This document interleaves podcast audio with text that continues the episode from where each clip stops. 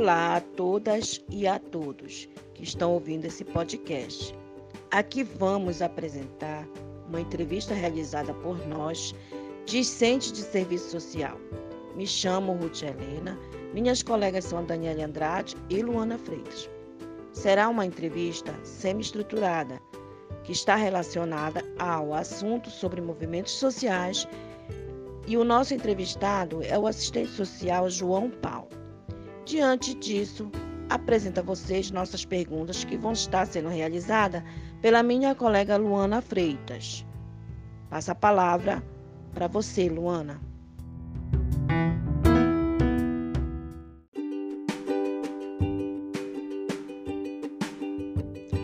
Olá a todos e a todas. Me chamo Luana e a seguir nós vamos apresentar as perguntas que serão direcionadas ao assistente social João Paulo. Primeira, como o serviço social atua envolvendo as três dimensões: teórico-metodológico, ético-político e técnico-operativo, sobretudo na função pedagógica da intervenção da profissão dentro dos movimentos sociais. Segunda, como é o processo de capacitação para a luta diante da criminalização dos movimentos sociais na atual conjuntura? Terceiro, como construir uma identidade de classe nos movimentos sociais na luta capital e trabalho? 4. Como constrói as lutas sociais no cotidiano envolvendo o movimento LGBTQI. E quinto, o que te moveu para se engajar nos movimentos sociais e cometer a ousadia de se colocar numa disputa eleitoral? Vamos lá. Né? Como o serviço social atua envolvendo as três dimensões teórico-metodológico, ético-político e técnico-operativo, sobretudo na função pedagógica, da intervenção da profissão dentro do movimento social. Assim, é, tanto, é, as três dimensões das profissões elas são basilares para a gente entender é, a dinâmica de como a sociedade se movimenta e principalmente como a gente pode perceber é, elementos e determinantes para a gente atuar nessa sociedade. É, por isso que é importante a gente ter um, um é, acúmulo, a gente está a gente tá alimentando essas três dimensões de forma indissociáveis. Elas sempre têm que conversar. E a partir disso a gente vai tendo uma uma uma facilidade para a gente começar a perceber os elementos que a gente está atuando. E sem falar que quando a gente tem mais é mais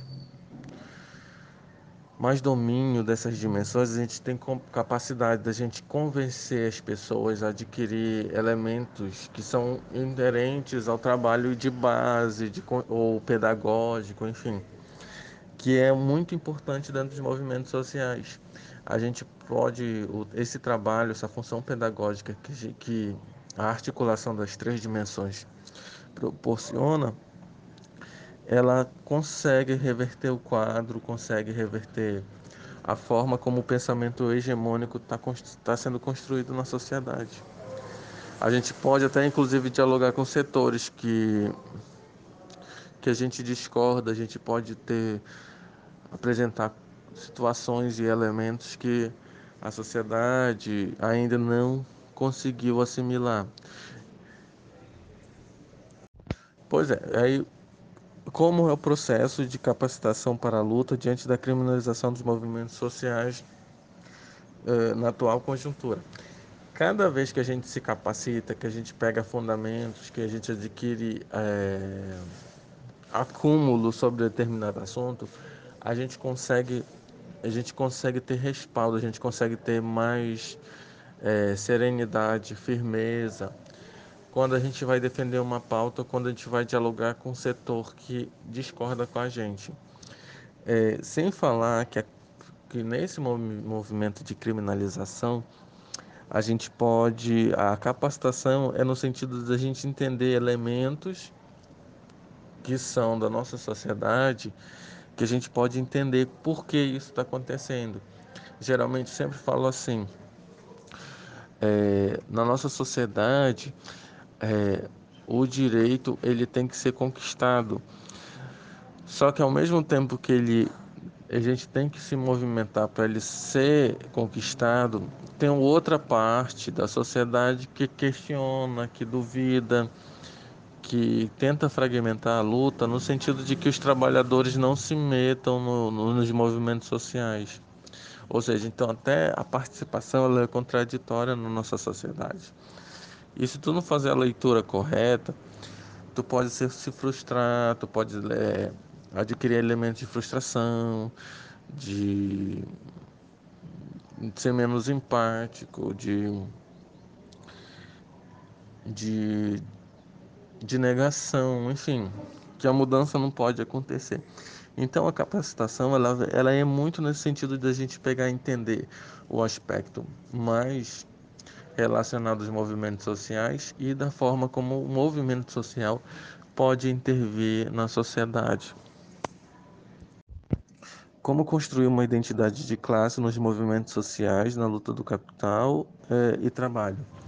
Pois é, isso é uma discussão que a gente faz muito. Porque assim, tem várias vertentes dos movimentos sociais. Tem alguns que todos, inclusive, são progressistas, mas nem todos eles adquirem esse caráter classista. E uma das coisas que eu sempre reforço é da gente pegar elementos que são do cotidiano.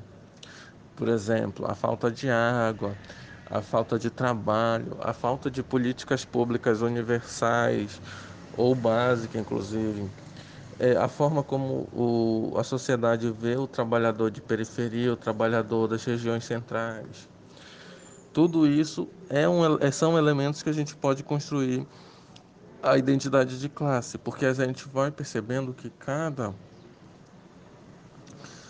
que esses elementos são importantes para o trabalhador se perceber como um trabalhador. Mas esse debate é muito, muito difícil, dado as, as atuais conjunturas, porque é, é aquilo que eu falo, às vezes na universidade a gente consegue entender essa dimensão trabalhador e patrão.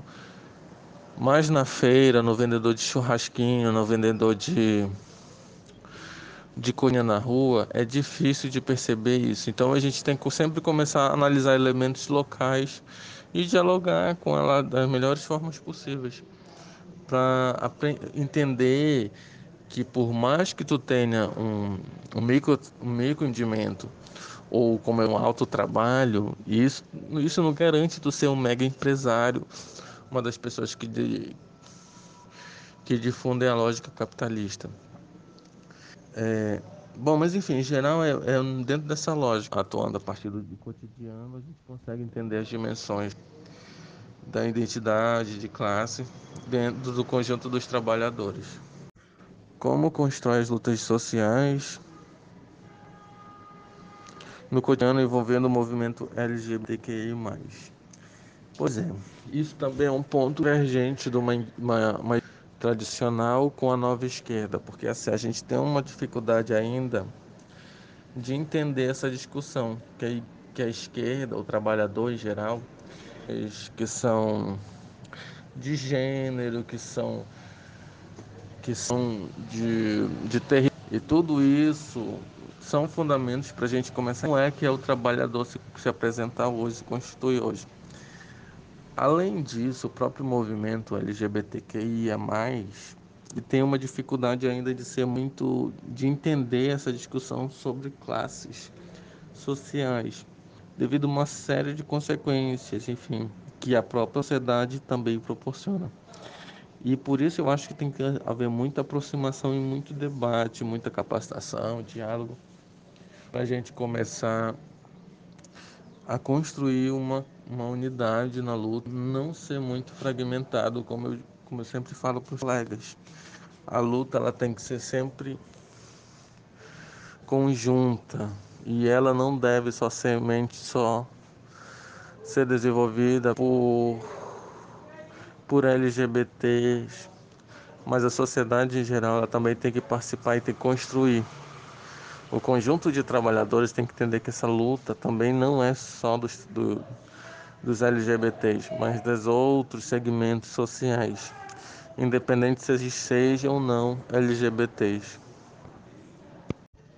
O que te o que te moveu para se engajar nos movimentos sociais e como é ter a ousadia de se colocar numa disputa social, eleitoral, aliás. Pois é, o que me moveu muito foi porque, assim, a minha família desde criança, ela é acostumada no, no almoço, todo momento que a gente se reunia no almoço, no café da manhã e tal, a gente sempre discutia problemas cotidianos sobre a realidade de ser pobre. E isso sempre me fazia assim, refletir bastante. Até às vezes eu questionava isso, eu era pobre e a minha mãe fazia um esforço enorme para me estar numa, escola que era que ia muito riquinho de filhinhos de papai.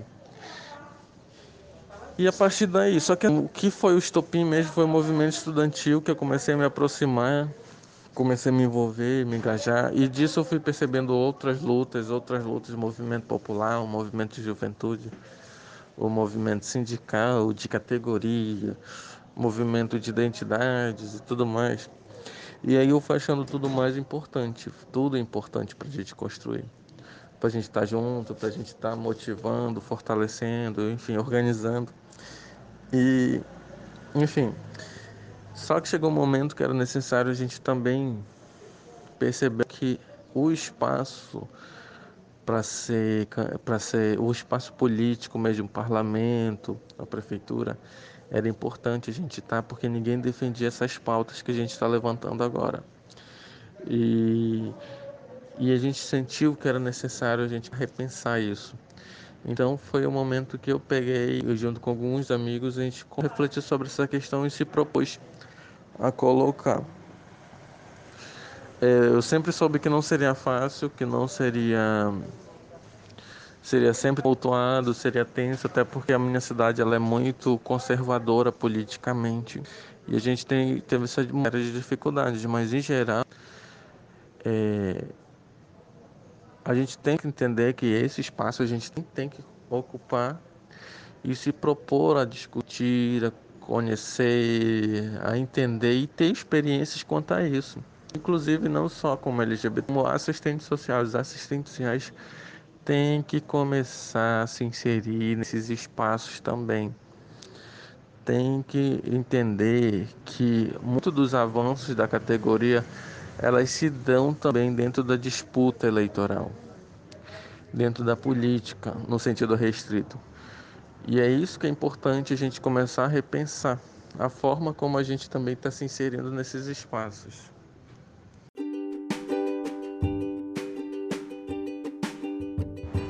Olá a todos e a todas. Como minha colega já havia me apresentado, meu nome é Daniele Andrade e quero agradecer a contribuição do nosso convidado assistente social, João Paulo, que compartilhou seu conhecimento e experiência profissional a respeito do exercício do serviço social nos movimentos sociais. Obrigada e até a próxima.